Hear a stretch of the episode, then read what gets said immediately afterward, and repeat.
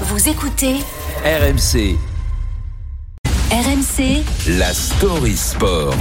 L'histoire sport du jour, c'est avec Pierre Amiche. Bonjour Pierre. Rebonjour à tous. Après dix ans d'incarcération, Oscar Pistorius a obtenu sa libération conditionnelle. Sa sortie de prison est prévue pour le 5 janvier. Pierre, retour sur cette affaire incroyable, sur la déchéance du plus grand champion paralympique de l'histoire. Eh bien oui, 14 février 2013, jour de la Saint-Valentin. Au petit matin, Oscar Pistorius se saisit de son pistolet 9 mm Parabellum et tire à quatre reprises à travers la porte de la salle de bain. Sa compagne, Riva Steenkamp, s'y était Elle va être touchée à la hanche, à la main et à la tête. La thèse de l'accident est écartée, pas celle de l'homicide involontaire. La ligne de défense de Pistorius, il affirme avoir entendu du bruit et cru qu'un voleur s'était introduit dans sa résidence ultra sécurisée de Pretoria.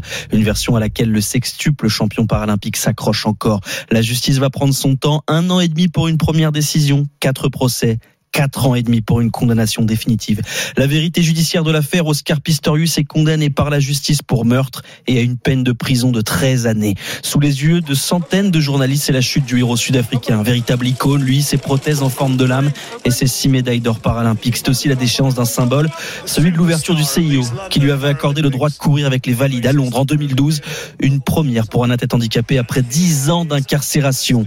Deux jours après ses 37 ans, Oscar Pistorius a donc appris qu'il pourrait retrouver la liberté en janvier prochain. Et alors pourtant, cette libération pose problème, Pierre, notamment aux yeux de la famille des victimes, de la victime. Eh bien oui, pas de repentance. C'est la version de la mère de Riva Steenkamp, June. Son avocat hier prenait la parole pour le dire. On ne peut pas accorder le pardon quand l'accusé ne reconnaît pas les faits.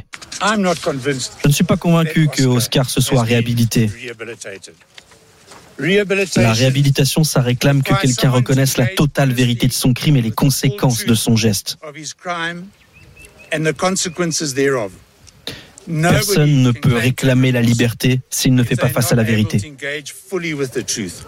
Le communiqué officiel des autorités carcérales est lapidaire. Le département des services correctionnels confirme le placement en liberté conditionnelle d'Oscar Pistorius.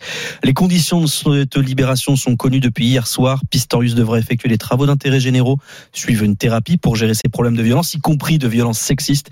Et il aura l'interdiction de quitter le district de Waterkloof sans autorisation du tribunal. Merci Pierre Amiche.